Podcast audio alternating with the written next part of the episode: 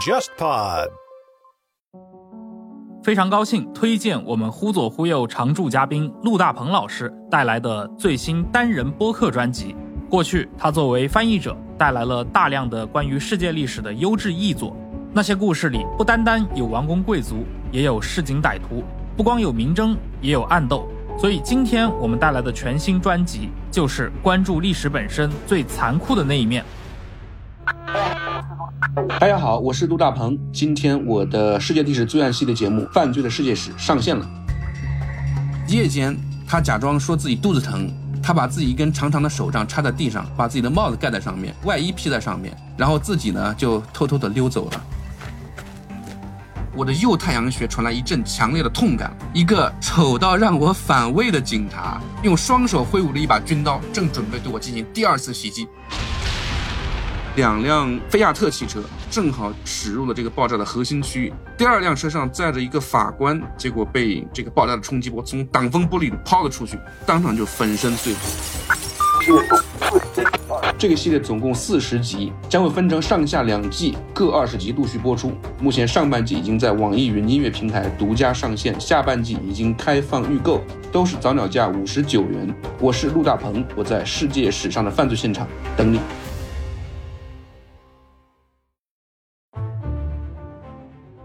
各位听众，大家好，欢迎收听这一期的《忽左忽右》，我是陈远良。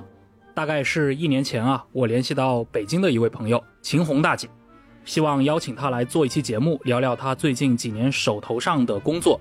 秦红大姐最近投入了非常大的精力，在挖掘自己祖父青年时代的故事上，呃，并且她做了若干非常扎实的考据。我在二零二三年也拜访过秦红大姐，见到了这些考据的成果，说实话非常佩服。恰好呢，他这位祖父秦邦宪以及他的祖母刘群仙，都是二十世纪中国革命当中的重要人物。尤其是秦邦宪，我想听众可能更熟悉的是他的另一个名字博古，担任过党的最高领导人职务。秦红大姐自己呢，本身是金融界人士，她来做这个研究，一方面是想了解自己的祖父，另一方面也是对二十年代末留学苏联的这个中国的左翼留学生群体当中产生过的一些重要事件。有浓厚兴趣，其中就包括著名的江浙同乡会事件，以及赫赫有名的所谓的二十八个半布尔什维克，呃，当然还有经常被人谈起来的所谓的王明博古宗派势力这些概念的诞生，呃，今天节目都会谈到，当然也会涉及到当时苏联国内，比如说对于中大和东大的清党是如何波及到这批中国留学生群体当中的，这是一个在过去。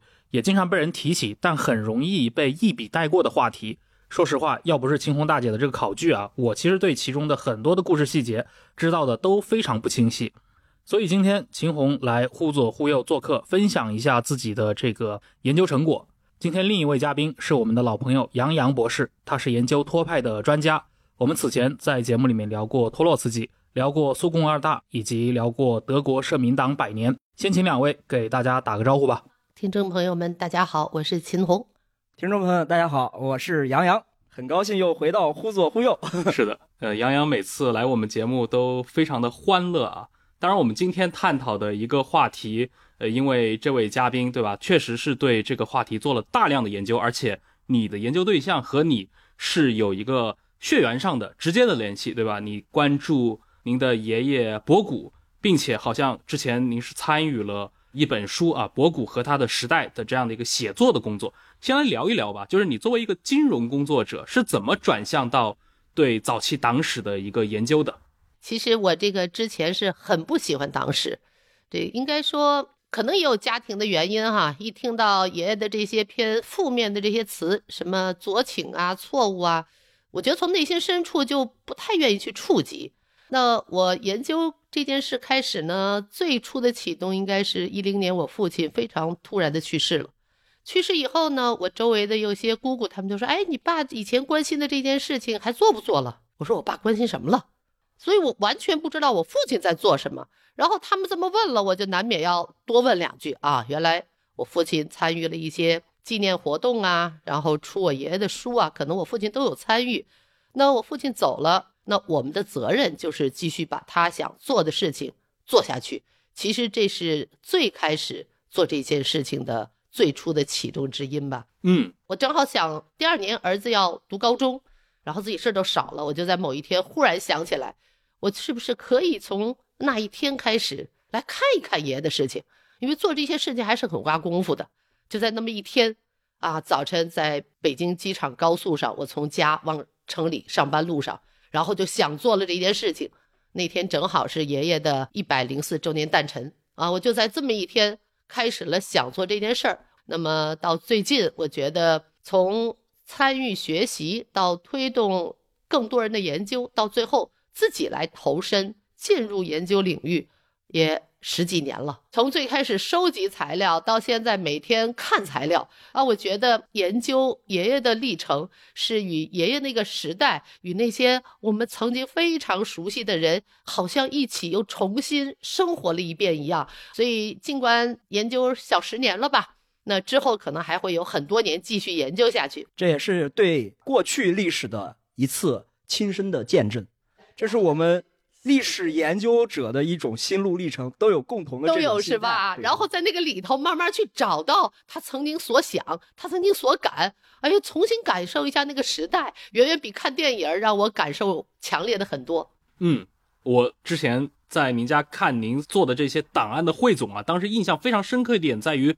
你是去了非常多的地方，从国内的像南京，包括秦邦宪的家乡，对吧？无锡，甚至你远到莫斯科，找到了很多的档案，并且对这些档案进行分门别类的标注，包括我在您家看到的那些江浙同学商会，对吧？几上百个人的这样的一些资料都被你给搜集全了。我觉得这种搜集和整理的工作很有意思啊，就是你自己投入了非常多的一些精力，能讲讲吗？就是你搜集材料这些故事啊，搜集材料，我觉得就。第一次去莫斯科的时候，真的很土很土。我除了认识我爷爷，除了认识我奶奶以外，剩下的人其实一个都不认识。他们把材料拿过来，我们就拿着相机一张一张拍。拍完了以后，回去整理成每一个原来的档案号，然后找人翻译了一下，然后就放在那儿，就没有再管了。真正到研究的时候，会发现只是简单的这么一看，其实还是太浅薄了，还是太少了。那么慢慢的又开始找到了老师，重新从莫斯科。真的，一张一张去买档案，一个人的一个人的档案去买，然后买完人的档案之后，再去买学校一年一年的档案。比如说，开始我去买中大整个二九年支部局每一次会议的材料。这个中大我也不知道国内的档案有多么好，但是我看完中大的，真是把我吓着了。中大二九年一共开了五十八次会，大部分的档案既有中文又有俄文。俄文的比中文的记得还清楚，然后谁参加了会，哪天谁做了什么发言，发言内容是什么，讨论了什么材料，哇塞，五十八次会，次次这么清晰，哎，让我觉得这个中大的这些行政工作量真是不少。这个就与之前看那些回忆录，那么他只是讲，哎，是谁参加了这个，谁有什么意见，是每个人主观的回忆。现在再去看，是每个人当时的参与与发言啊，完全的不同。我觉得这种历史感与那个时代才是真正的贴近。哎，这个我感同身受啊。虽然说我没有去过莫斯科，但是就是我们也知道沈志华沈老师去莫斯科买档案这个事儿啊。对，我是在英国的档案馆看到过从莫斯科。转运到英国的一批，就是像您说的这个人名儿，他的俄语姓氏，哎，然后是他在这一年干了什么事儿，然后他在苏联东方大学或者中山大学的一些经历，这些东西实际上就像您说的，是一个非常有历史感、沧桑感，甚至可能就把我们带入到那样一个画卷中去重拾我们对党史或者是对这段历史的一个呃认知，我觉得是非常重要的。我们今天要讨论的这个话题啊，其实聚焦的是你的爷爷，也就是博古在苏联留学期间这样的一个时期啊，而且他所在的这个群体，我觉得在历史上也属于很特殊的一个群体，对吧？就是留苏学生这群人。那博古在苏联留学时期是一九二六年到一九三零年期间，这期间也是中国国内大革命轰轰烈烈，也可以说是从大革命整个从高潮到失败的这样的一个呃时期。能讲讲吗？就是这段时期对于我们做历史研究来说，它的意义在哪里？它的重要性在哪儿？我觉得这段历史其实如果不把人放到里头，我觉得这段历史学过很多次啊。大革命失败，然后又重新开始，然后又六大呀，然后五届四中全会，然后五中全会，然后又出了苏区。不把人放进去的时候，这段历史很简单。但是真的把我爷爷放进去的时候，再把那些回忆录放进去的时候，那一段的历史和留苏学生那一段的历史和共产国际的那一段历史，我觉得我所知道的和真实差的，好像是 有点远，有点远，特别复杂啊，而且特别复杂，复杂到任何一个小事都是一个大故事。对我补充一点啊，我前一项我又开始看，因为我是研究托派的嘛。这个首先是东方大学，对吧？共产主义者大学的建立，那是到回到二一年了。然后我们今天要讲的是这个流苏群体，主要聚焦在中山大学。中山大学它是二五年秋的时候建立起来的，到三零年，对吧？它的这样的一个关闭，中间基本上都是中国留学生。哎，我最近又在看郑超林的回忆录啊。郑超林号称是他真的是博闻强志啊，他活到九十八岁，他还依稀的记到很多那些。重点的东西，但是对吧？人的记忆都有偏差，但是我觉得他对历史梳理的中间，呃，有一些讲到，你可以说每一个流苏群体的个人之间的这些非常复杂的、太过于复杂的事儿，就是给人感觉出来，他不光是政治的事儿，他不也有这种感情的经历，也有个人义气上的这种争斗，而且他把这个群体哦，我觉得他非常灵活的分成了两部分，一部分就是比较自由的。比较反威权的，他要去苏联追求这样的一个自由；另外一种就是老老实实、本本分分，然后我到苏联留学，我就是来做革命的。也不说他崇拜共产国际，但是他听从共产国际的领导。但是呢，他在那个过程中形成了自己果断、坚毅的、沉着的这样的一种性格。啊，当然我们在革命的这样的一个漫漫长夜，你可以发现，哎，这个事情不光是革命史、家史。它实际上也是一个非常重要的个人经历，所以说可能在博古或者秦邦宪他这个人的身上，我们可以看到流苏群体这些群像中的一个非常闪耀的，或者是非常明显的这样的一个个人所体现出来的这样的一种张力，特别是放在历史长河里面。嗯，刚既然提到了在这个莫斯科中山大学以及莫斯科东方大学，对吧？这一群中国的流苏学生。如果大家去研究莫斯科中山大学，他那个时期的，尤其这一批中国留学生的情况，会发现，从二六年到二九年，他们之间发生了很多起学生之间的这种所谓的派系斗争，以及这些斗争所引发的一些公案。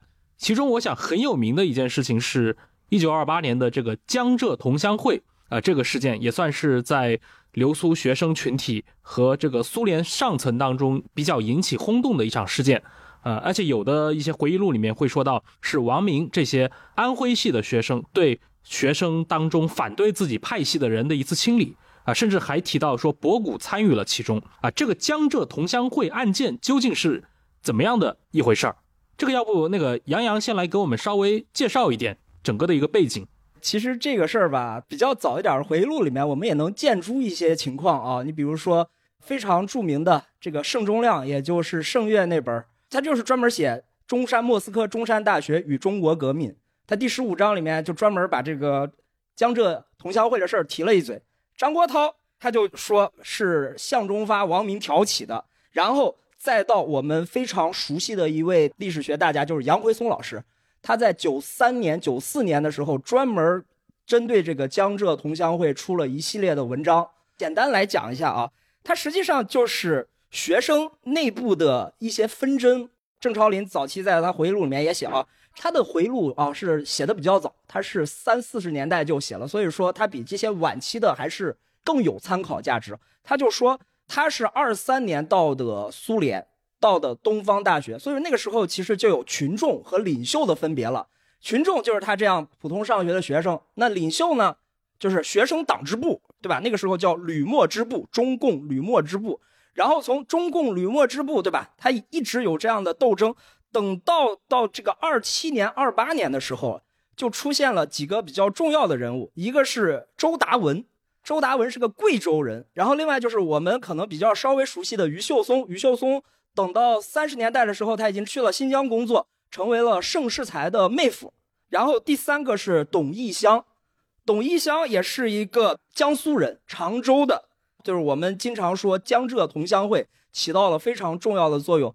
但是周达文他本身是贵州人，他不是江浙人，对吧？于秀松他是浙江人，而董一香是常州人，而这三个人最后啊，实际上都是被扣以托派的这样的一个反动派的名号被处决了，这个是我们非常清楚的。但是杨奎松老师实际上说这个事儿吧，实际上就是学生里面，你说同乡会也好，这个互助，对吧？我捐点钱，大家互助互助去吃个中国菜这样的一个事儿。但是呢，二七年十月，向忠发来了。向忠发实际上我们在六大之后可以看到，向忠发是一个工人的身份，成为了党的总负责。然后他率领了一支中共代表团。二七年要去参加这样的一个十周年十月革命的大庆，他来了之后呢，对吧？杨奎松老师他发现了一个问题，就是向忠发他发现，哎，这个怎么有一个学生共互助团体呀？这个互助团体他是不是反党集团呀，或者是反党组织啊？他会不会跟谭平山那些第三党有联系呀？所以说，他就慢慢的向共产国际，包括俄共去追究原委，他就怀疑这些人在搞这样的一个小团体。在苏联中山大学内部去进行反对共产国际、反对苏共和中共的这样的一场活动，这个杨奎松老师说，这个是向忠发去挑起，并且一直在追踪的一个事儿。然后米夫和我们之后非常熟悉的这样的一个人物王明，他就参与进来了。但是在这个过程中呢，这个事件最后不了了之，不了了之的中间呢。就我们看，他由这个隔别屋去调查，发现了这个人数也挺多的，但是他们最后确定的是有十二个人被开除了，然后十二个人中间有四个人被拘押了，然后我们刚才所提的周达文、于秀松他们被隔离审查，而这中间被四个人被逮捕、被拘押，其中会有一个非常有名的人物啊，蒋经国同志，就是我之前讲到托派的时候说，蒋经国在二七年底，他参与到了。中山大学的那样一个托派小组之中，然后到了一九二七年十一月那样一个十月革命十周年大会，托派又出去到红场游行。到了最后呢，蒋经国因为这个事情被镇压了之后，他慢慢消沉了。但是我们看到，转过头来到二八年初，他又不知道怎么回事混入到了江浙同乡会这样一个事情里面，甚至因为江浙同乡会，他在二八年四月被抓起来了。这是大概的是江浙同乡会的一个可以说是简单的叙述了。哎，我觉得江浙同乡会呢，我是认真看了一下档案，这个回忆录里头描述的江浙同乡会，跟档案里描述的呢还是挺不一样的。我看完档案以后啊，我觉得首先呢是江浙同乡会这一年二八年到底有多少事儿？我觉得二八年啊，向忠发能够把一个互助会说成反党集团。也不是情无可原。第一个，你说二七年的时候他去说这事儿，二七年先有四一二，对，国共大屠杀，然后七幺五，汪精卫再整，然后到了这个十月份、十一月份，他去参加红场活动。实际上，苏共也有党争，苏共内部也党争，然后是这个中山大学的学生举出的牌子呀，拥护托洛斯基。你说这个中大学生里头，他。不让向忠发警觉吗？也警觉，因为他当时正好在红场观里，就在红场观里。然后到了十二月，向忠发回到了这个莫斯科，又出来了东方大学的一百多名学生到共产国际门口游行。你说这个中国学生有没有反党的可能性？东方大学在游行，中山大学在拥护托洛斯基。中国内部在谭平山第三党，国民党在跟我们打架，苏共内部在打架，五六件事儿合一块儿，我觉得向忠发这么警觉呢，也不是没有道理。我我从某些角度来讲，我也有一点点理解他。这个外部环境真的很复杂，然后这些学生有没有错呢？我仔细看了一下档案，这些学生本来就是好玩儿啊。我觉得这个屈武的在互助给写了一封信。屈武啊，很有名的人了，对吧？这个于右任的女婿，然后这个统一战线上也一直做了很多工作。他也是中大非常有名的一学生。然后他在二八年的春天，米夫开始讲了要调查的时候呢，就开始第二次的写信高潮。然后每个人相关人都给这个中共代表团和关公记写了信。我觉得他写的这封信啊，特别的完整，我就简单一读哈。他说呢，当我们去年暑假在中野营军事训练完回来，然后呢回到了炮兵学校共处一室，军委呢当日就把派往各军校学校的名单公布出来。分到了政治军事大学陆大啊，然后飞机大学部校等等学校，然后呢，这个布炮三校当时得知生活方面非常苦，每月只发一两个卢布，饭也不太好，那也非常低了，很低了，基本过不下去了。然后说这些同志就说：“哎呀，只能吃黑面包和没有糖的茶了。”那黑面包这个状况就非常差了，很惨了。然后陆大的同学呢，大概能有一百多卢布。好家伙，这是他的一百倍，一百倍！哇，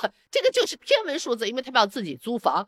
然后呢，这些同志就说：“哎呀，好吧，好吧，这个我们就组织个储金互助会，你们把钱拿来，我们去吃好了。同时呢，陆大和军政大学同学呢，愿意将没领的当时的薪水也给我们炮校的同学去吃中国饭，就当互助我们了。”中国人到哪儿还是中国味，哎，对，吃中国菜。但是后来呢，实际生活呢改善了，就是没有发那么多少的钱，所以这事儿呢就不了了之。我觉得屈武讲的这个故事呢，就是这个故事的真实情况，就是一边钱少一边钱多，然后呢一边人说我们就救济救济你吧，就成立一个互助会，互助会。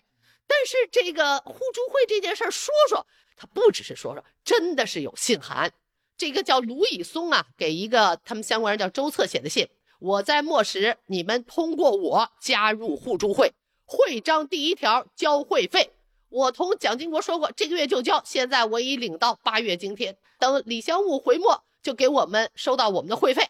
然后他们还什么名誉会员已经交费，本会章程第一条首先会费。然后当时他们部校的人有一些学生已经去开学了，然后他们就互相拆信。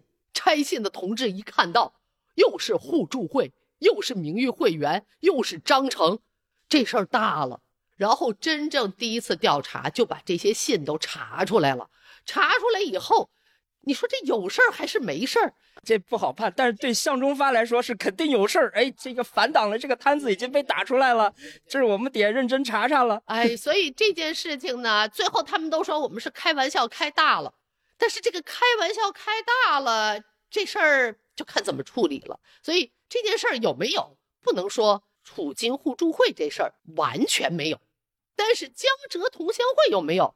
这个呢，其实是向忠发自己写的，说江浙同乡会跟储金互助会是同一件事儿，所以我也不知道他们是怎么形成的。所以其实我觉得向忠发在里头的这种主观判断相互关联，对这件事情起了绝对性的。而且你一说江浙同乡会啊，两个大省，然后我们去看。早期的这个中共党员的构成，很多都是这两个大省出来的。对你包括我们今天要讲的这个主人公，对吧？秦邦宪他本人也是江苏人。所以最开始我研究这课题，是因为很多人写向忠发是王明博古去报告的，因为我看到了这样子的回忆录，所以我才开始对江浙会啊产生了研究的兴趣，然后也认真研究了一番。最后的结果，当然，其实报告人实际是郑家康，是当时已经毕业的学生，但是已经在克格勃了。这个相当于是特务啊在中间调查这件事情。对，他就正好调查中国学生的动向，然后向忠发了解情况的时候，然后他就讲了这件事情。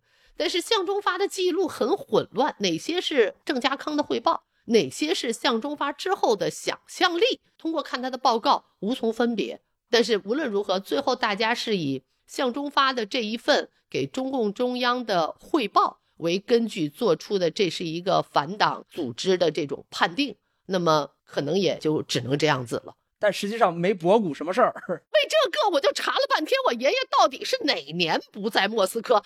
还就是在莫斯科，但是他是在做这个工人代表团的翻译。他跟王明也不在一起。然后他们在这件事情的时候，他已经随着代表团。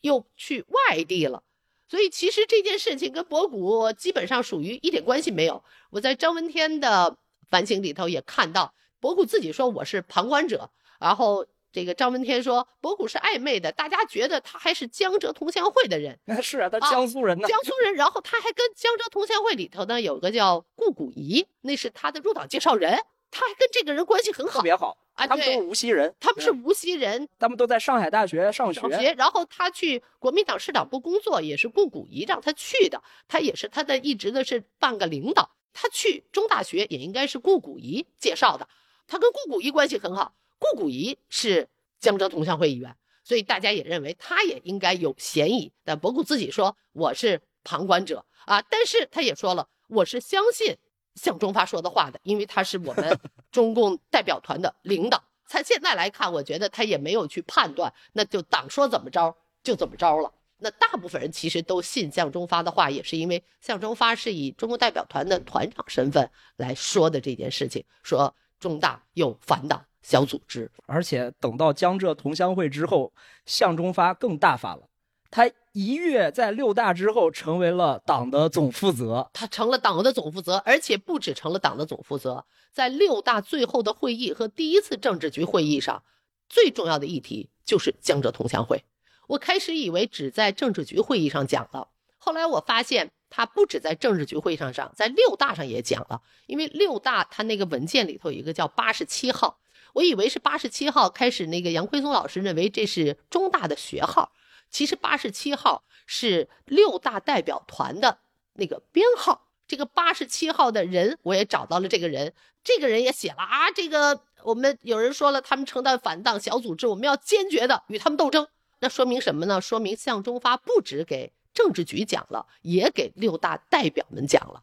所以这件事情在中共的启动，应该完全都是向忠发在中共六大代表讲了，在政治局讲了，并且做出了决议，然后向忠发就离开了。所以在中共这一方面的启动，也是向忠发所决定的。所以说整个事情。包括在六大这个过程中，我们一说中共六大在莫斯科银色别墅开的，对吧？这样的一个大别野，他们开大会，然而我们关注的基本上都是瞿秋白的左倾盲动和这个张国焘的这个右倾投降，对吧？他们俩在吵，包括布哈林来调解。没想到像您这么说了，向忠发这个人的启示啊，还有这么一段：这个江浙同乡会对他自己的发迹，这么来看也是蛮有一个促进作用的。我不知道是不是促进，但是他上任以后第一件事儿就是这件事儿。但是从某些角度讲，也可能他做了这件事儿之后，共产国际对这样一个工人有这样子的态度，我觉得可能对他能够上任也是有帮助吧。嗯，那刚其实秦老师提到了，在这个整个过程当中，已经有这种隔别屋的一个参与。就是江浙同乡会这个案子，在二八年当时是不是已经引起了苏共高层甚至一些领导人的关注了？哎呦，这个在联共的高层那就是更加的高了啊！我所看到的文件，当时杨奎松老师做研究的时候呢，还没有这个联共这一套书出来。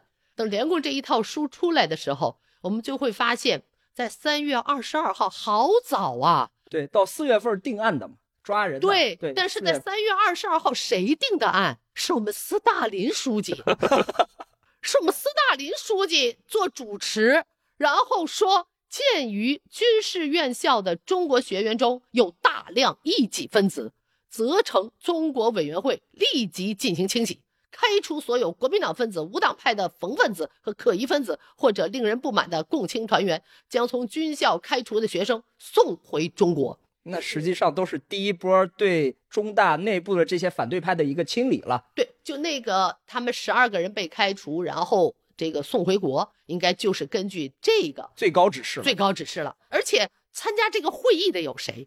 有弗洛西洛夫，那就是我们中国的朱德，还有一个叫戚切林。戚切林是外交人民委员。呃，对。所以后面的人去讲王明在里头左窜的右窜的能成这个事儿。我觉得高估了王明的影响力。这件事情是斯大林同志拍案定的板，这是第一次最重要的会议——联共中央政治局一次会议。然后之后处理的时候呢，也都是大领导。比尔京这是红军总情报部的首任局长，然后还有这个格鲁乌的反间谍处的这个处长也参加了。所以他其实处理学生是两大情报部门共同处理的学生。然后呢，中共中央政治局开了会，说这是反革命的事儿，那这是中共最高级别的了。在六大刚开完，中共代表团的政治局第一次会定下了是反革命，然后还有一次重要的会议就叫联席会，就是大家一起坐下来听这些学生到底是怎么回事儿，那么叫联席会，包括了亚罗斯列夫斯基，就是这个联共监委会主席、监察委员会、监察委员会主席，索尔兹监委会与这个联共监委会执行主席。就是既是联共的，又是国际的两边的执行主席，然后有这个皮亚特尼斯基，这共产国际的书记，还有这特里利瑟尔这个格博乌的副局长兼国际处处长，然后参加的都是学生，然后您看看这参会的听会的人都是大领导，然后这还不算完，然后呢，联共开完联席会以后，就把这事儿呢又再次上报了。这个联共中央政治局这次呢是这个叫莫洛托夫，莫洛托夫也是书记。莫洛托夫我们就非常清楚了，他这个苏德战争里面这个鞍前马后，到处谈判，斯大林的左膀右臂。第二次敲定这件事儿的人，政治局不是斯大林了，是莫洛托夫敲的这次会。但是在联共这次会的敲的时候，我觉得是特别有意思的。联共这次会敲的这个文案。叫做中央监委没有材料证明过去和现在存在某种固定的组织，拍案说的是没这事儿，没这事儿，好查无实据，查无此事。联共的会议叫查无此事，他前头的第一条说同意了中央监委的报告，然后说没这个事儿，说这件事儿已被撤销，但是最后的结论是什么？不是这样子。最后还是抓了人的，这已经抓完了，这已经抓完了哦。在抓完的之后，再抓完之后，因为大家都在那儿不断的投诉嘛，左权又给大家报告，所以监委才介入。左权将军也是也被放在了江浙同乡会里边，对，他是被送回国的呀，他被送回国，然后他去到监委去等这个监委的书记。然后才开了那个联席会，听了这么多人汇报，然后这个受理之后，才给联共做了第二次方案。所以监委认为，一九二七年试图组织储金互助的一种尝试，这些同志没有给自己提出其他的任务，就是有这种尝试，没有任务，没有材料证明存在固定的组织，这是联共政治局的同意的东西。所以说，这个时间上。都已经是冤假错案了。九月六号，哎，最后为什么是不了了之？啊，这个是更有意思的。其实是因为当时是向忠发定的。如果你现在联共说不了了之，你向忠发说有，那中共代表团变成什么了？你新上的总书记办的第一件事儿就是个错案，所以他们也不打算给人正式做平反，所以他们就愿意出了一个公告函。但是这个公告函的文字就发生了变化，本来人家说没有这件事，中共代表团改成了曾经发生。那么这件事情其实为什么最终是不了了之？是因为联共就不会给你翻案，因为你要反斯大林了，对对吧？这是斯大林说的，最高领袖的指示了。所以他们认了这件事没有，但是他不能干别的事儿，他只是发一个公告函，但公告函是说没这事儿。但是中共代表团变成了曾经发生过，把两边都安抚了一下，但是最后我觉得就变成了真正的不了了之。这个听下来，实际上跟王明博古都没什么。呃，跟王明不能说没关系，他唯一当时可能影响比较大的，因为他是向忠发的翻译，所以当时有一些向忠发可能还带了一点点小助理色彩，所以向忠发的一些东西是他在写，他在讲。所以你也搞不清是他影响了向忠发，还是有什么关系。但最后呢，的确是向忠发先讲了，然后王明再讲具体的，然后定义成了反党组织，跟王明的真正的推动不能说没关，但是可能关联远远不如我们想象的大，和那些回忆录里头所说的大。包括杨老师、杨辉松老师写的就是米夫突然住手了，向忠发还在那儿纳闷呢。对，那你看，其实已经二八年三月，斯大林都说话了。他米夫怎么感动啊？对，为什么当时这个杨奎松老师说米夫是通过看档案的？因为他没有见到斯大林的这个东西。当时斯大林是中国委员会的，那么在这个三月份之后，这个中国委员会就降级了，米夫就成了中国委员会的。应该米夫在四月份的时候就看到了斯大林的这个指示，然后他就说没这事儿了。但是他一说没这事儿，别的人就很有意见，为什么？就说米夫是软弱了，向这些 反党集团投降了，哇，就那个信呐，就再次起了一个高潮。哎呀！我觉得这件事情太复杂了，太复杂了。但是这个就说明了，这个向忠发还是接触不到最高层的指示，米夫也不敢跟他说。哎，对，米夫也没敢跟他讲。我觉得这件事情，这个乌龙的过程有点复杂，所以我把它叫了一个词儿，我说呢，因为一个玩笑下的三封信，因为有三封的确写了章程会员、名誉会员的这些信，由三个人而起。就是改善生活，最后变成了一场，对吧？文字狱啊，哎，对，文字狱。然后三个人，郑家康，我觉得还是有作用的；向忠发一定是有作用的。这个米夫在里头也还是有影响的人。三个人而起，格博乌出了两次报告，然后高层有五次会议，最后以一个公告结束的乌龙茶园。原来是一场乌龙的公案，对对，然后再到后来写的回忆录就更乌龙了。这听起来从一开始对吧，纯粹的这样的一个留学生群体，对吧？因为这个经济问题组成的这样的一个储金互助会，对吧？到最后莫名其妙搞成了，你看这个格别乌也介入了，格鲁乌也介入了，斯大林本人都来做批示，就变成了这样的一个阴谋反党集团。但这真的就是历史档案里告诉我们的是。哎，前面秦老师你提到斯大林当时做出的一个批示啊，他当时提出，就是因为这个军事学院的这个中国学员生当中有大量的异己分子嘛，所以他责成中国委员会立刻进行清洗。我那个清洗的内容很有意思啊，开除所有的国民党分子以及无党派的这个冯分子，这指的是应该是冯玉祥的跟他有关联。冯玉祥，因为冯玉祥的儿子不是也参与到了这个里面了吗？对。对，冯洪国还有那个蒋经国，他们当时都在莫斯科。其实我挺好奇，就这批人后来怎么样了呢？他们实际受到了影响是怎么样？比较惨的，我觉得是左权，就是第一批就被送回来的。其实真正除了送回来的，我觉得留下的应该到后来没有那么大的影响，因为联共自己有了这些态度之后，联共对他们和共产国际对他们应该没有特别大的影响。所以。在二八年，这个江浙同乡会虽然它在当时是一个冤假错案吧，但实际上当共产国际定调以后，这批人其实大部分就没事了。包括之前杨奎松老师的研究里面，其实也提到过，当时受影响的这批江浙同乡会的成员，其实真正受到了那种伤害，甚至被处决的，应该是很少很少。对，因为这件事儿其实是基本没有，但是都是因为跟王明以前都有点个人过节。所以这批在二十年代末卷入江浙同乡会事件的中国留学生，在这个事件爆发后，最终是没有受到太多的牵连，呃，或者说株连。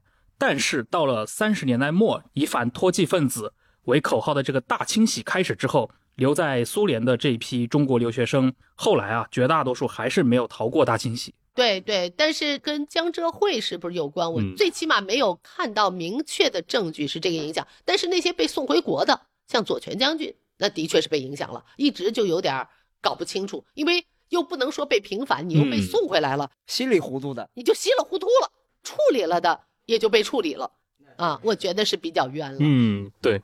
但是到了这个三十年代后半叶，对吧？到了大清洗的时代，那就跟前面具体的这些公案可能都没有什么太大关系了。那在一个大肃反的这样的一个情况下，其实发生了什么，其实很难说。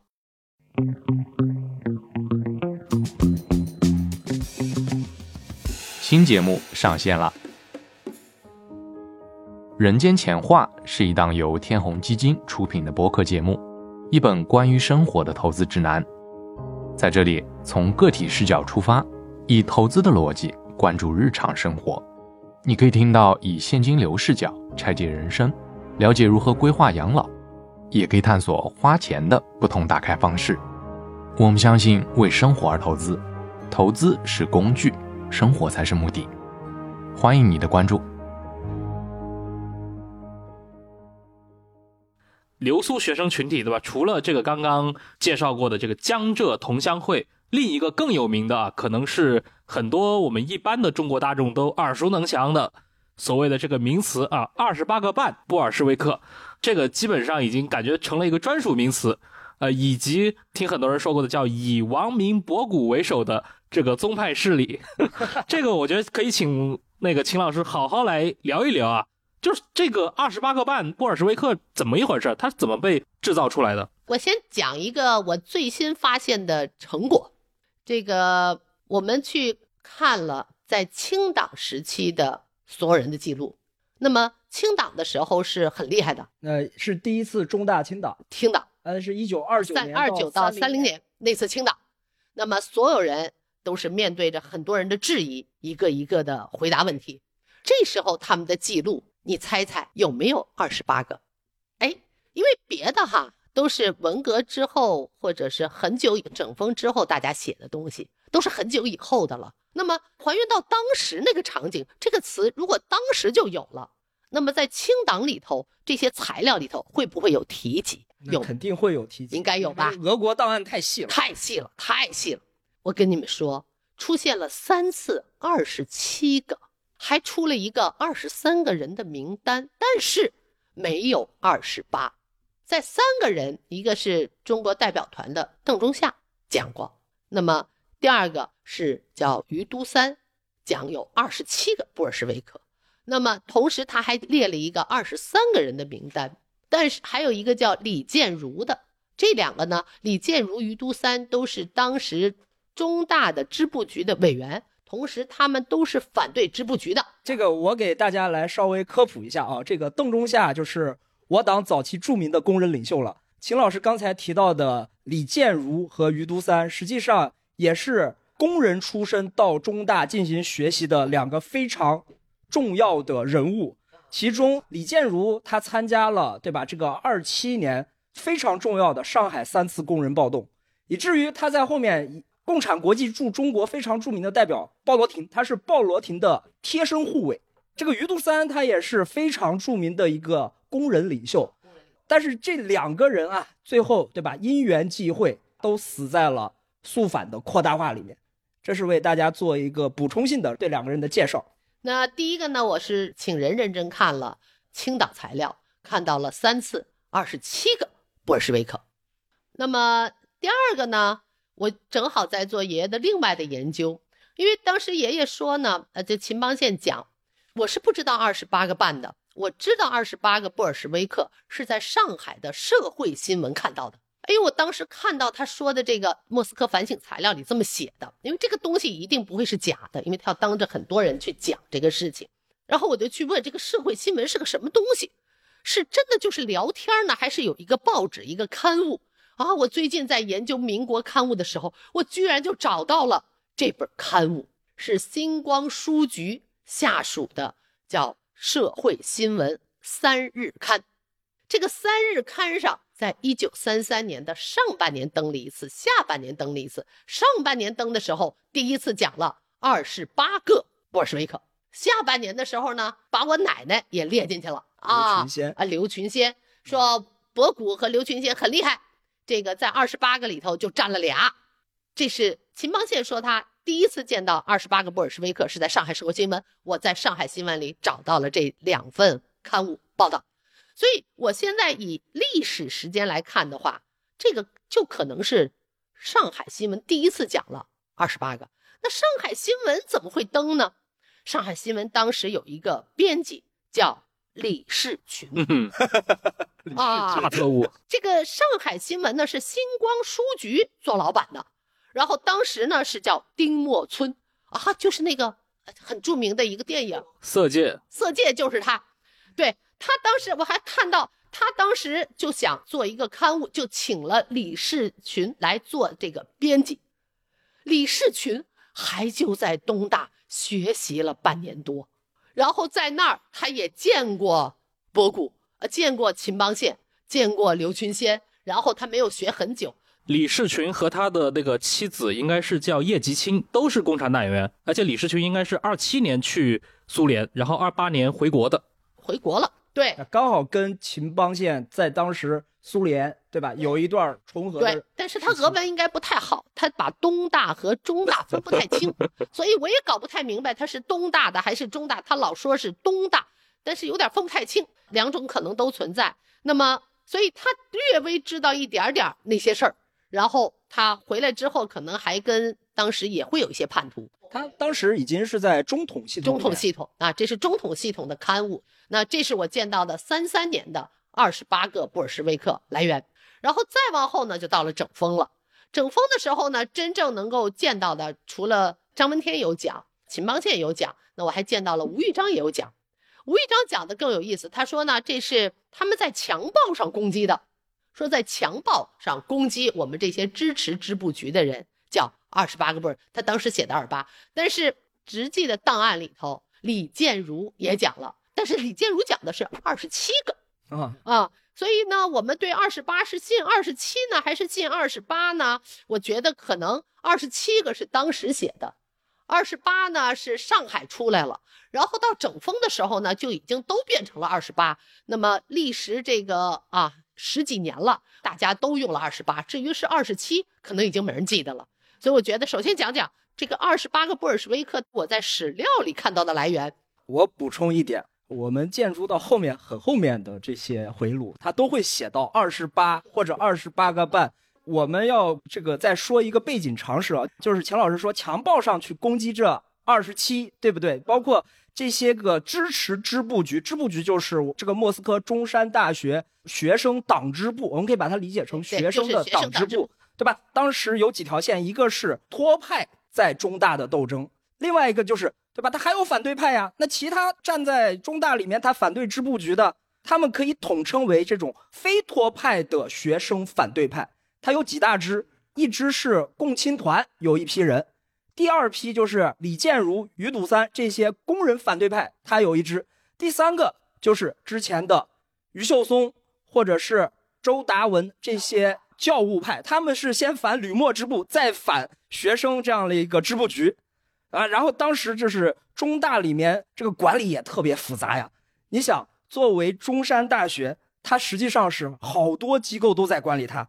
首先，这个莫斯科中山大学，苏联教育部要管它；第二个，它属于莫斯科党部里面下属的一个区党委，区党委要管他。然后，共产国际中国部要管他。共产国际中国部的部长是米夫，他要当中大校长，嗯，他也要管。另外一个就是中共代表团，所以说你看中大这个管理，开始国民党还参与过，特别复杂，太过于复杂了。所以说这个里面的这些派别呀也特别多。但是我们今天把它总结一下，他们实际上不是托派的另外一支学生反对派，我们可以把它认为一个总体，就是他站在他自己的角度去反对学生党支部，所以说才有了这样一个强暴的出现。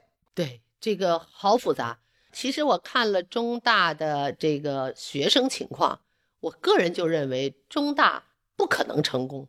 为什么呢？中山大学的学生前两批基本都是具有大学或者是中专以上学历的人，所以大家都还算小知识分子。但是二七年以后的中大很多是不识字的人，很多人在中大要开个识字班然后有人说中大很好，教了我识字。所以，一个大学一共才一千三百多人的学校，五年，这个开的班儿要从识字教到大学教授，教到这些文盲、文盲工人，小学水平、中学水平、大学水平，还有大学教授水平。我觉得一个学校承担不了这么多的教育能力。然后第二个，这个大家去学习的目的，其实到了。二七年之后，那非常的不同。第一次去的都是学生，我们是学习理论的；第二期的是去寻求中国的革命胜利道理的。我很理解他们的想法，我也是读过书的人，去到一个莫斯科寻求中国革命的成功之路，我觉得对莫斯科的人提的要求有点高。二八年的时候。二九年的时候，中国人自己也在摸索，所以抱着这样的想法去这个学校，能够获得有用的知识，我觉得也是不太可能。所以他必然对这个学校不满。我再给大家说一个轶事啊，就是二八年的时候，对吧？张国焘、瞿秋白他们都要去苏联开这个六大，因为当时中国已经很不安全了。张国焘实际上在六大开完之后，就基本上是作为中共代表团的代表之一，在莫斯科长居大概两年时间吧。他当时实际上非常郁闷，因为他去阻止南昌暴动、南昌起义，他说这是布哈林共产国际给我的指示，但是他觉得受到了委屈，后面把他批判成了右倾机会主义。然后瞿秋白八七会议之后，他们又在不断的进行暴动，广州起义、秋收起义，对不对？那后面他又被批判成左倾暴动这个盲动路线，所以说在当时苏联啊，苏联六大的时候，两个人就不断的较劲儿，说互相批判。那个张国焘说：“为啥我是右倾了？我们不都是为党工作吗？”所以说，这个瞿秋白当时还斯大林也接见他，斯大林给他说了一个东西，就是。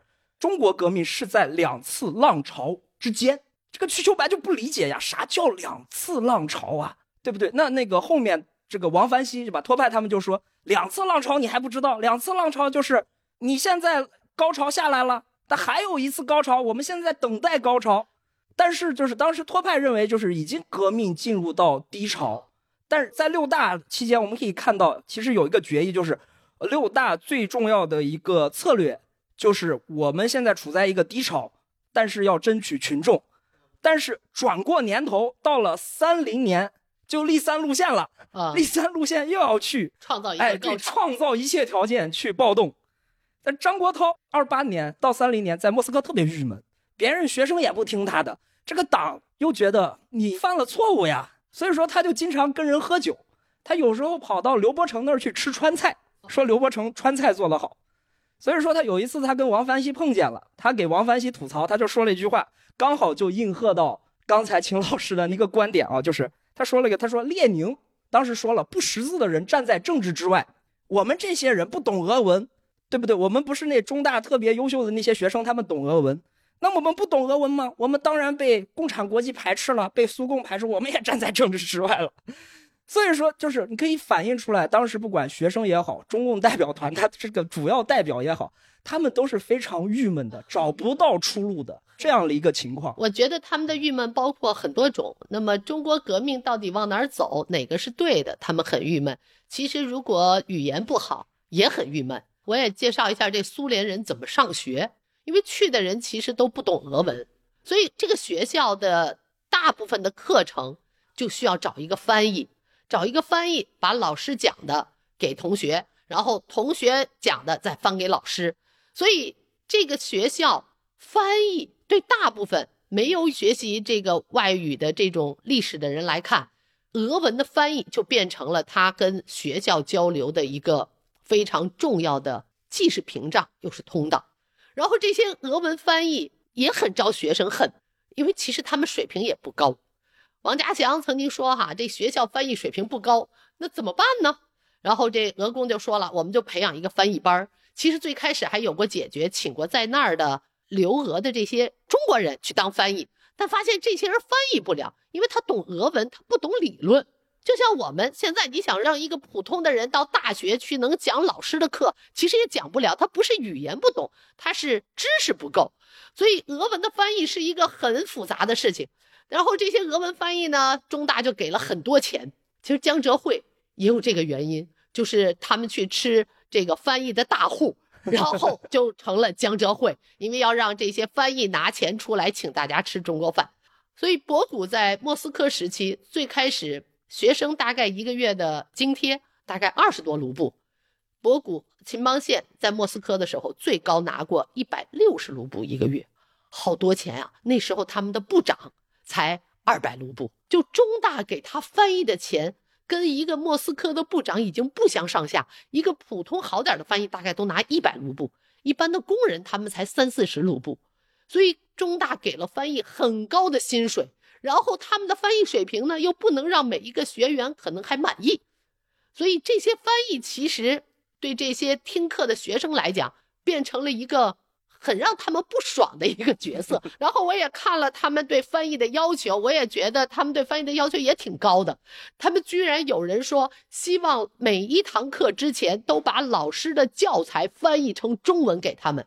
那些老师平时不在学校的。都是拿着教案过来就讲，讲完拿着包就走，跟我们现在备课就是现编现背一样。对对对，但他们希望把这个教材提前翻好了，每堂课之前给。秦邦宪为了翻译列宁主义，他们是整个一个暑假都出去翻，才翻了列宁主义的一部分。所以这个教材的翻译不是那么想象那么简单，讲两个小时翻两个小时就能给的。所以我觉得这些工人学生对这个学校也很难满意。还要参加到这样的一个政治的大染缸里面，这也太难了，真的是很难。这个但但是讲多了啊，那现在就讲二十八个的问题。我刚才讲了这个二十八个，从历史渊源来看怎么来。那现在呢，在国内大家对二十八的认知呢，第一个首先主要来自于回忆录。那当时最开始的党史呢，都是文革之后开始了回忆录高潮，然后每个人都在写回忆录。那这些回忆录里头都有二十八、二十八个半这样的词。那大部分呢有说是十天大会表决的，有二十九个人，大部分说是这个原因。但是呢，也有人不一样，说当时呢不止二十八个，当时投票的有九十多票，反正这个每种说法都有。但是二十八个这个词太具有影响力，所以大家都很变得很熟悉了。尤其是盛月的那本书啊，然后讲了很多个二十八，还有一本书就叫二十八。盛月写的特别详细，人名每个都有。对对，基本的名单都是用的他的。那其实还有另外一本叫《二十九个人的历史》，专门写这个二十八个半的。还有另外一本《风雨五载》里头也提了二十八个半，很多很多。然后我看了这些文章，大部分都是从《风雨五载》的里头二十九个这里头回忆录里头抄的，摘出来的各种文章，写出了各种二十八个半，可能都忘了，所以说得找一个参考。圣约的那刚好做，哎，他刚好美国出版的，那么作为一个对对对，其实二十八个半我至少见过三个名单，在张闻天的反省里头有一个名单，那都很早了，整风时期，整风时候的啊，然后叫柳福庆有一个名单。啊，跟那个也不太一样，有有一样的，有不一样的。但是大家现在用的呢，都是声乐的名单啊。所以这个怎么看这二十八个半？就我看来呢，就是大部分他们所写的，在学校支持这个支部局的，他们就认为是二十八个半。那大部分是翻译派。就是大部分是在学校里头语言比较好的，然后在学校里头给他们做学需要翻译。这些人学理论也学的比较好，所以这些人的比较强项呢，就是学校有一个观点的时候，他们还能替学校来，能够拿着理论来跟大家做解说，所以又变成了带有教条的派别。但是实际上，盛月的这个名单里头还有很多并不是翻译。是工人派，对，但是大家有机会去看这些档案的话，他们都是支持支部局的决定的。那么于都三和李建如就是非常明确的是反对支部局的各种决定的。那么往后我们也许还会碰到他们反对的一些具体案例，但是他们在支部局的决议里讨论会的时候非常明显，凡是支部局的东西，基本有一波人就是支持的，就认为它是有道理的啊，还有一波人。就是都认为他们是错的，应该改的。那博古实际上像您说的，他实际上是站在支部局这一边了。对，按李建如在清党时候的说法，说这个二十七个分了三派，叫王明派、张闻天派和秦邦宪派。王明派他可能不熟，因为王明没有跟秦邦宪共同在支部局待过。最后一次会议是二八年的三月份的时候开的支部局会议，那是王明最后一次参加支部局。王明自己退出了，李竹生替代了他。那一次，秦邦宪才被选入了支部局，而且是选入的支部局是组织委员会，并不是支部局委员。然后那时候，秦邦宪就去了这个共青团。秦邦宪应该是在张闻天后来应该离开了中大之后，那么成为了中大的。翻译局主席在支部局里头做了管翻译的这个负责人，所以他自己就在这个学校的翻译群体里应该是非常有影响力。然后应该我爷爷记性也很好，所以很会讲，然后也积极主动的发表观点，所以他就变成了李建儒嘴里的三个派别的代表之一。那秦邦宪自己也讲啊。张闻天算是元老派的话，因为他是二五年就入校了，那他说我应该算是后起之秀啊，他自己也承认。那李建儒他分成三个派，那就说明王明和秦邦宪实际上他有区别，而且这个区别感觉还很大啊。我觉得在他自己写的里头，在中大时期，他没有跟他那么近，就等于说两个人不熟悉。第一个，他们没有在一起学习过，基本上。然后秦邦宪做了中大的翻译局主席，但是王明在二八年的时候已经成为了中共代表团的翻译。就是一个是中共代表团的翻译，一个是学校的翻译，还是有很大的级别差的。中共那是更高的一个更高的，一个是管中大的。对对，一个是斯大林来了，王明去翻译，然后向忠发出面，王明去翻译。一个呢是学校的教务处长开会啊，他去翻译。秦邦宪去翻译。对对，秦邦宪去翻译，感觉是两个平行空间了。对，所以说那个我们看回忆录里面经常叫王明博古宗派。那在这个实际上，实际上就完全不存在呀。在那个时候，最起码他们俩合到一起说，最多是两个派系。但是他们俩在那个时候并不熟悉。然后我爷爷自己也写的说，这个王明自己有一圈安徽派的人比较熟。比如说，其实李竹生跟王明是比较熟的，但是秦邦宪跟他们并不算非常熟悉。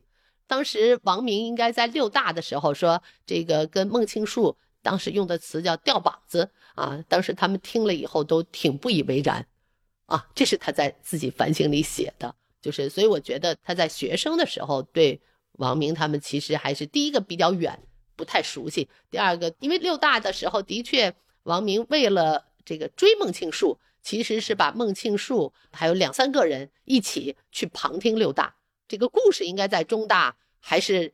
挺有谣传啊，也因为这个，我觉得他们对王明当时的看法还是不够特别正向。就那个时候都觉得，哎，王明这个人就喜欢利用自己的一些东西拉拉拢一些，主要是去谈了恋爱，别的应该不知道。嗯，这个博古自己写到，王明博古不可分，是回国之后到上海反立三路线的时候才造成的。他自己写的哈，他说这个王明与在墨与米夫的关系是极深的，超过中国人中任何人。他自己亦常常吹嘘他如何随米夫返国到武汉及二次去俄的经历。然后值得注意的呢，他第二次去莫斯科的情形，据说当时。中国党不要他回，他要回。米夫一同意他回，有争执。米夫先上船，他坐华子赶过去。船一开，他从窗子跳进去的。啊，这个据此，他二次去莫斯科是否得到党的同意是值得研究的。这个是他当时写的东西，并且还说，在莫斯科我听他吹过的是六大翻译的情形，斯大林如何像教小学生一样解释革命高潮。王明当时不大在学校，在学校中接近的是安徽人、湖北人，包括李준生啊、裴继翠、张国树、何子树、孙继明等。嗯，何子树实际上啊，湖北人啊，跟您爷爷好像也是比较熟悉的。对对对，就是他们是同学啊，但是从私人关系讲。跟这个王明更熟，但实际上到了盛忠亮的回忆录里面，何子树也好，李竹生也好，这个您奶奶也好，刘群仙也好，呃，包括这个沈泽民，就是茅盾的弟弟和他老婆张琴秋，都被打入到二十八个布尔什维克里面，因为总是要凑嘛。他们，但是他们都是相对支持支部支部局的，那这样就比较好理解。这个来龙去脉了，对对对，就是从支持支部局的角度，这些人都大致是支持支部局的，那就是站在苏联。我觉得也不能这么理解，因为在这共产国际五大的时候就定下了要布尔什维克化，然后就是要把成功的经验放到各个国家去，然后要让各个国家成为共产国际布尔什维克一个部分，中共也是一个支部，所以我觉得从当时莫斯科这些学生的角度。听共产国际的，就是听中共的；听中共的，就应该听共产国际的。我觉得这是他们一个比较简单逻辑。他们也不像那些参加过大革命的工人，对中国有那么多的理解。所以我觉得他们并分不出来中国与共产国际这种明显的利益差异。他毕竟就是一个学生。嗯，哎，那么像这二十八个半，他是怎么在？你比如说，我们到了二十世纪下半叶，对吧？尤其是到了这个两千年前后，一直到现在的话，它已经成为一个广为流传的政治集团。我不知道啊，就是你有没有考据过这个 二十八个半到底是怎么变成今天这样的广为人知的印象啊？那第一个呢，我觉得就是前头我们讲了这个二九年、三零年的时候的二十七个，三三年的时候，在这个社会新闻上的二十八。那么在中共上什么时候出来呢？是第二次党内高干整风。那我觉得他有一种可能性呢，其实第一次整风里头我并没有看到二十八的这种文字。那么第二次的时候，有另外一个人，我觉得参与了，可能跟这个会有一点关系，就是陈伯达。嗯。陈伯达参与了1943年的第二次的这个高级干部的整风，那么陈伯达这个时候也是在莫斯科的，也是中大的学生。我也不知道他是哪个派别，但他一定不是这个支持支部局这个派别的。那么也许是中立，也许是更靠近反对这个派别。所以在这个第二次整风的时候，就开始对这个王明、博古他们其实是把这个批教条主义。因为其实整风很重要的一条，批两个，一个是经验主义，一个是教条主义。那么在批教条主义的时候，很大一部分就批了这个王明和博古的这个教条主义。那为什么会批也很有意思。其实米夫那个时候已经被戴上了反革命的帽子啊，尽管他后来被平反，但是当时他是被大清洗镇压，是反革命。所以秦邦宪自己的整封文件里都认为我们是上了米夫的反革命的当。啊，这个 这个二十八个半就变成了这个教条主义的一个更被大家所喜好的一个教条主义的代名词。那也就是说，在整风的时候，为了整这个教条主义，那么就出了这个二十八个半对这个问题的讨论。然后，那到了文革以后呢，其实。我觉得跟盛月的这本书还是很有影响的，然后也跟王明到后来把这个于秀松他们在这个大清洗的时候被杀掉，我觉得很多人为于秀松、周达文他们去做平反，那么。我看到的第一封这个文革后的东西，其实比较重要的，应该就是孙冶方八零年写给了中共的组织部。他本来也在中山大学嘛。对对，他也是江浙会的哈。那么他当时是想给余秀松平反。那为了给余秀松平反，那么他们其实对这个王明本身就很有成见，然后捎带脚就把博古也放进去了，然后就变成了王明、博古一起弄了江浙会。然后一起成了宗派，然后之后呢，这个当时很多反对派的人在国内也还是在党史界有很多的影响，写了很多的回忆录。那我最早也是认识他们，都是在回忆录里见到的。那他们所写的二十八个半，也形成了我对二十八个半的理解。那只不过是我现在看历史档案看多了，然后我不再以当代人和回忆录的人的角度去研究这个词。当我看到真正。二九年、三零年的材料里头二十七个，三三年的材料里头二十八个，然后再到四三年的材料里头二十八个半，再到这个早期出国的盛月给的是二十八，然后在国内变成了二十八个半，所以我觉得它的历程应该是随着这个整风和文革之后大家的平反。在为余秀松、周大文的平反的过程里，再次形成了讨论声讨王明的这个过程，然后捎带脚就把二十八个半和博古他们又重新炒了一次。其实，在八一年的时候开过一次会，啊，我觉得跟这个二十八个半现在在网上这样的讲法也有关。那个八一年的时候，这个党史界开过一次会，那里头说，今后二十八个半这个词不能够代表王明教条宗派。不能代表这个时候，所以以后建议不用二十八个半。所以从那以后，正式非常严谨的文献呀、党史出的东西里头，从此再没有了二十八个半，也没有了二十八个。但是我们会发现，回忆录这些不是正统的党史的这些材料，会出了很多二十八个半。但是正史的里头没有了这个词，他也就不研究这些事儿了。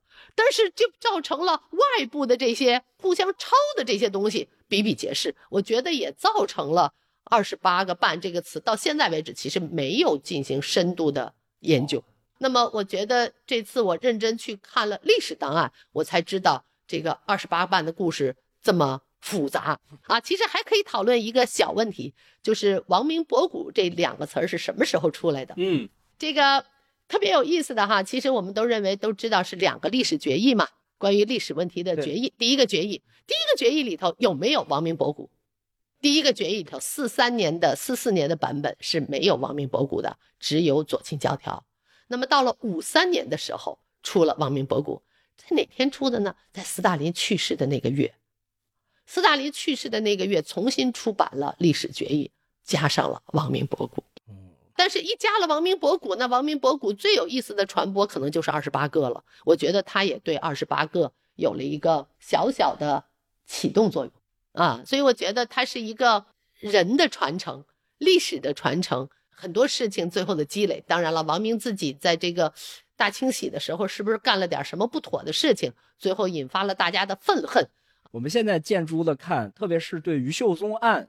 对这些事儿，对吧？于秀松案，我觉得王明还是干了是是是才一个非常重要的作用。另外一个就王明康生在里面扮演了一个非常重要的这个推波助澜的作用。就像之后孙冶方他们可能要去为于秀松平反，然后这个就捎带脚就把这把您爷爷又重新炒起来了，然后就把王明的这个负面捎带脚变成了这个王明博古，王明博古，然后就把二十八个又再次的。炒作起来啊！而且“二十八个”这个词真的太有意思了，太好记忆，太好传播了。从宣传的角度，真的是非常棒。所以我觉得它就成了一个众所周知的一个茶园乌乌乌龙茶吧。啊，再一次的一个故事，哈哈，再一次的故事。我们今天聊的都是乌龙公案。乌乌龙公案。对，这刚刚讲了两个大的公案，对吧？一个江浙同乡会，另一个二十八个半布尔什维克。但是秦老师跟我们。分析了啊，他的一个研究的成果，其实这两个都有很大的一个乌龙的一个属性。那在整个这个流苏期间，比如说真实的秦邦县、真实的博古，他当时的面临的一些外部的影响，有没有一些就是真实发生过的一些表象吗？比如说，当年二十年代在苏联可能内部政治纷争当中，很重要的一个就是斯托之争啊，斯大林和托洛茨基之争。真实的博古在那个时期，他的一个立场是什么样子？他有没有受到过这样的一些学校政治纷争的影响？哎，我也在找，但是呢，我爷爷自己写的很清楚，我这也符合他在历史上的这种特点。他说我一进去，因为好想学好俄文，所以游离于这个政治斗争之外的，因为要读好书，读好书以后再参与。那么他后来的发展也是因为英文、俄文够好。所以才得到了很多机会。所以苏托之争呃这个托派的时候，他其实是在认真读书，他没有关心这些学校内的政治，甚至教务派这些。这个张文铁说他是暧昧的，因为他自己没有，他只是跟姑姑仪比较近，然后认为人家还认为他是教务派，其实他是啥也不管，就是读好书。然后到了这个江浙会的时候，他又去了中共代表团，走了半年。所以他就又与学校的政治生活基本又脱钩了，脱钩了。所以他真正进入学校的政治生活，其实已经到了二八年的四月份。嗯，江浙同乡会都快结束的。对对对对对。然后他这个江浙同乡会启动的事儿，他已经不知道，所以他就是旁观者。那那个时候他参加了团的工作，所以他没有参加学校内的学生之间斗争，但是他一直积极参与的是学校安排给他的工作。应该这么说，跟我们现在这个读好书，对吧？做好学生工作的向上的学生啊，是这个性质很像，很像，很像，很像。那最后有一点点，比如说清党对他可能有一点点影响。他说清党的时候，我被当做一个对立面。当时他们就很多人说，他就想在这儿做翻译，不想回国参加工作。那他就提出申请，自己要回国工作。你们老说我想在这儿做翻译拿高薪。躲避国内的艰苦工作，一百六十卢布太多了，然后太多了，对拿高薪，所以我就我就申请回国，所以他就因为这个申请回国。那我也的确看到了两段文字，很有意思哈。这个档案里头有一个会议呢，当时是说他去上了这个研究生，然后到中大有一个研究生的小委员会，可能我估计是不同意学校全推荐嘛，然后就学生自己讨论，然后讨论到秦邦宪的时候就没有过。然后为什么没有过呢？三个原因：第一个，在中国不是党员；第二个，家庭成分是地主，家里有一百亩地；第三个，在国内没有工作过。哎，我就觉得奇怪哈，这三条跟我爷爷跟秦邦宪有什么相关呢？因为后头就有一个他的简历，简历写着：第一个呢，他在国内的时候，二五年入了党；然后第二个，他在国内的时候参加的是到了这个国民党的上海执行部，做了宣传部，做了一年的工作。因为那时候上海的国民党上海执行部都是中共的人在工作的，国共合作的啊。这第二个不能说他没有工作，然后在报纸上见到他很多到这个底下支部去，还给人演讲啊，这个培训的这个报纸刊登的这些文章。然后第三个家里他就写有个几亩田，就家里有几亩薄产都不够过日子的，因为他的弟弟都没有上成学。然后说他有一百亩地，然后是地主。所以我觉得当时他受到的这种同学对他的这种，我认为是攻击，有点造谣了。可能就是一百六十卢布看太好了。除了这一条，我还看到了另外一个，当然跟博古无关了。他说秦邦宪一百亩地被评为地主，还有另外一个人，那他为什么一百五十亩地被评为富农？啊，就是我觉得他听了这些，他肯定特别的不舒服啊，就觉得大家都针对我。这都是在清党过程中。研究生的那个应该就是九月份，可能还没有开始，就清党早期还没有正式进入清党啊。清党应该是二二九年的年底，对对，到三下半年了，下半年那个时候苏联实际上也出现变化呀。苏联当时托洛斯基已经彻底的开除了啊，二七年十一月就开除了，对吧？然后二九年实际上到二九年十一月，中共党内是陈独秀被开除了，他做托派去了嘛？对。但是呢，苏联又发生了一个情况，他经过二八年，对吧？斯大林和布哈林这些人的合作之后，他二九年要开始启动农业集体化，要工业化，然后又要把他们，对吧？二九年年初就把布哈林打成右派了，对吧？然后反右就是吧？然后清党实际上就是，不管你是托派也好。右倾分子也好，我都给你从中山大学清理出去啊，所以说就有了后面对吧？我们看到有一些托派，那是真托派，被驱逐到西伯利亚干苦工，还有就让这好一点就回国了。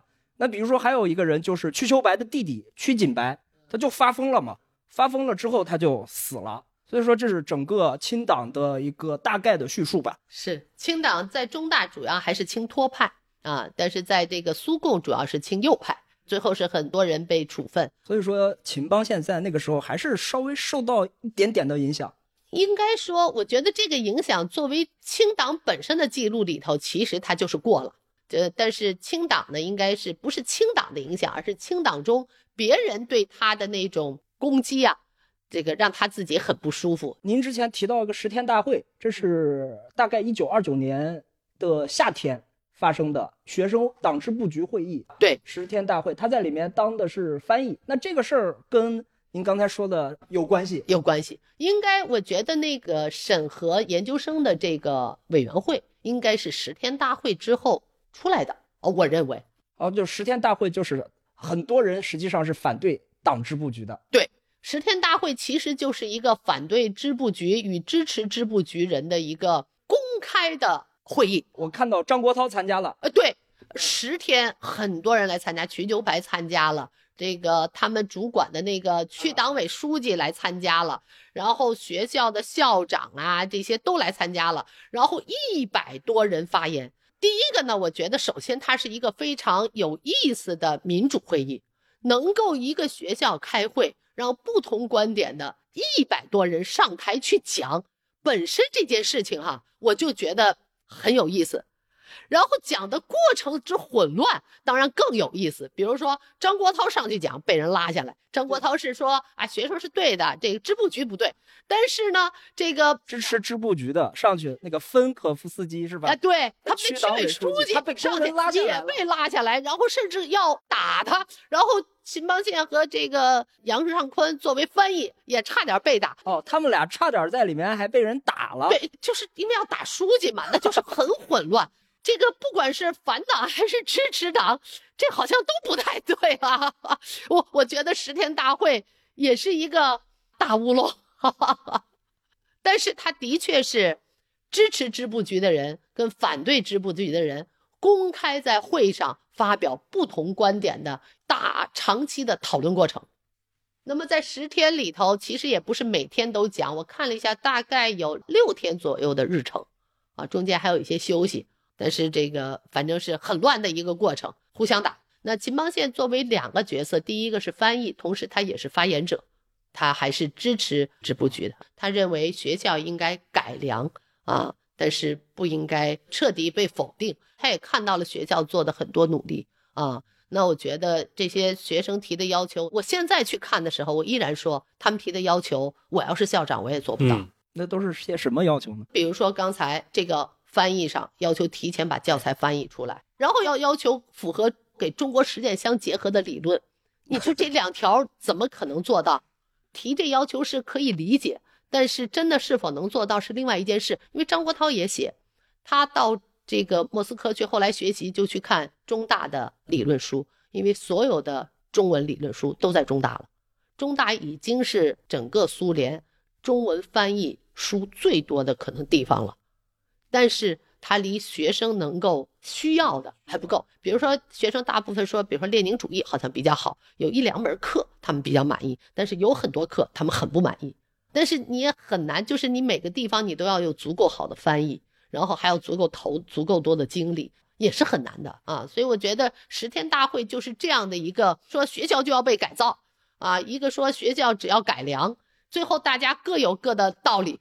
是，所以到了三零年的五月份，秦邦宪就回到了中国，开始这个投身更实际的这个中国革命的这个事业本身啊。他的这个莫斯科的中大岁月其实就结束了，从二六年到三零年之后，就变成了可能我们中国人可能更熟悉的那个博古同志，包括在过去的很多影视剧当中，都就是看的比较多了啊。其实我我也想问问秦红啊，就是因为。今年也看到了嘛，你自己前段时间夏天的时候，应该还是去重走长征路，对吧？包括这几年你去研究你爷爷在莫斯科呃流苏的那些经历、那些档案，你作为一个可能跟这种历史研究完全没有关系的一个人，对吧？你一直从事这个金融行业，到现在你花了这么多的精力，不光是做纸面的研究，对吧？你还去走那种我我我感觉是那种。高精度的复刻长征路，然后好像走的特别细。你自己现在的一个体会跟以前有什么不一样吗？我从不喜欢看他的历史，到想去跟他共同走一遍。我的逻辑呢是这样：每一个人其实都应该做他自己认为对的决策。我想去感受我爷爷当时如何想的。为什么觉得这个决策是对的？嗯，是他出于主观想做坏事，还是说他经验不足，还是对问题的认识不够，还是有什么情绪的影响？那么以我现在的经过来看，我觉得我爷爷更多的是太年轻。他其实跟我他当总负责的时候，跟我儿子现在差不多岁数。嗯，那在我看来，我儿子还是一个。小朋友不到三十岁，对我自己在工作里头直接向我汇报的人，基本会跟我差个五岁左右，基本跟我差个十几岁的都会跟我中间再隔一层。对，这是一个正常的汇报关系。那么他作为那么小的一个刚毕业的学生，然后有过一点工作经验，但很初级，而且很更早了，然后就。去当这么一个位置，那么他所这个做的决策，跟他所学的东西是很匹配的。他做了他认为对的决策，错的是把他选在这个角色上的人，而不是他。然后换一个角度说，那时候放谁上去，又能做得更好吗？比如说之前有向忠发，有瞿秋白，有李立三，甚至也算陈独秀。那么在这个过程里，其实有一些问题，有什么不正常？我觉得用我们成功者的角度去批评一个那个时候说他做了错误，我觉得太过于苛刻。我是这样认为的啊，他实际上是一种，对吧？年轻人嘛，应该有年轻人的朝气。包括你像瞿秋白那个时候也非常年轻啊，对，基本上很早期都是二十来岁。你说蔡和森也好，对不对？赵世炎也好，他们牺牲也都很早。在我看来啊，他实际上是一种革命理想主义在那样一个政治洪流中的一个反应，他不可能去做出超越那个时代认知的东西，超越那个时代认知的东西。比如说，呃，我爷爷在莫斯科的时候做了什么支部局委员呀？这个翻译呀，组织部的委员呀，然后承担了很多的工作。应该他在莫斯科时期是非常忙的。非常有意思的就是，我奶奶在莫斯科有跟人合照的照片，我爷爷一张都没有。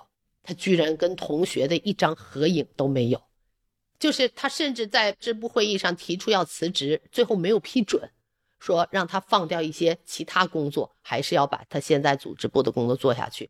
就是他在莫斯科时间是非常忙的，他翻译了书，他做课堂别人指导员。考上了研究生，然后做支部局的翻译，然后我看他参加支部局的很多会，他干了很多活，一点都没闲着。但是即便如此，他对中国也不能那么了解，他真的没有在中国工作过，这真的是他的客观现实。但为什么会选他？有那个时代的原因。也许我的下一篇论文会写他为什么会被选为总负责。对呀，其实对吧？斯诺在延安时期西行漫记嘛。对秦邦宪有一个，我感觉是非常主观，但是实际上听下来啊，这个我们理解秦邦宪的这样的一个个人历程啊，实际上我觉得是非常呃适合去讲他的。他实际上就是一个风度翩翩，对吧？那样的一个君子形象。这是斯诺真的在《西星漫记》里面说的，我觉得刚好可以印证我们今天去讲他作为一个好学生，他实际上是有连续性的。那我最近在做的是他的照片研究啊，我对那个时代的照片做了很多研究，也很有意思。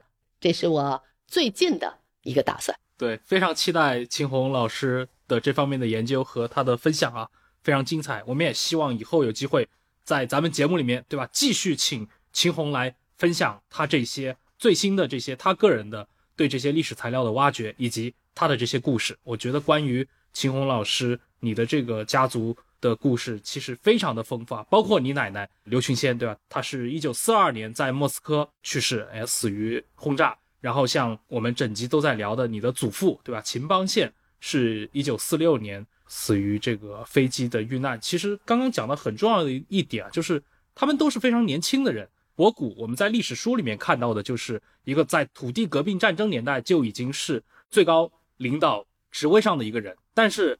可以考虑到他在遵义会议被解除这方面职位的时候，仍然他只仅仅只有二十七八岁这样的一个一个年纪。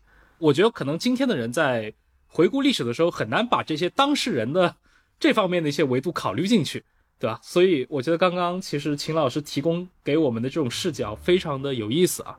好，那感谢秦红今天带来的分享，也感谢杨洋给我们提供了非常多的来自学者的这些补助。我们这个系列以后还会继续，好，感谢各位的收听，我们下期再见，拜拜，拜拜，再见。